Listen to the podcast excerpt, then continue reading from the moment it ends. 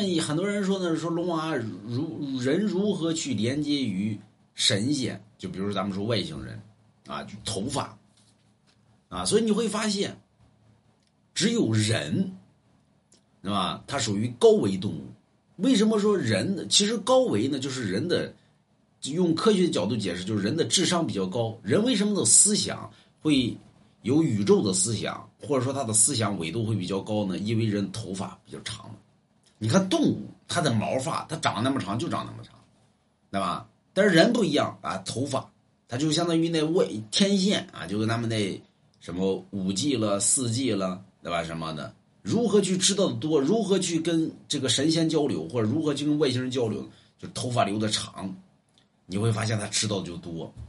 然后龙王，你你是不是头发长？哎，是吧？你看那，你看那艺术家，你是不是有神经病？你是不是脑瓜有问题啊？你看，你感觉这个留长发的这些人，好像思想好像有点不正常，就感觉他脑瓜有病似的。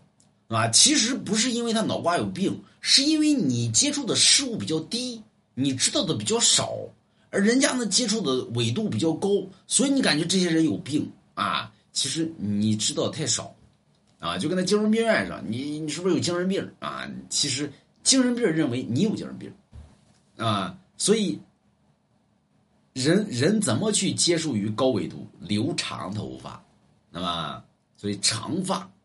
可以让人知道的更多，他可以接触于更多的事物。有人说胡说八道，你看佛家里边早就知道这一点，所以你知道的越多，你烦恼越多，是不是？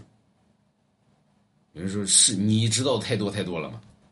所以佛家里边讲究剃掉三千烦恼丝，我不想知道那么多，我不想知道，哎。当和尚，哎，就把烦恼丝剃掉。我不接受外来信号，哎，我就脑瓜疼，脑瓜疼，脑瓜疼啊，脑瓜疼啊，就天天给外来的和尚知道念经，买龙王家一幅字。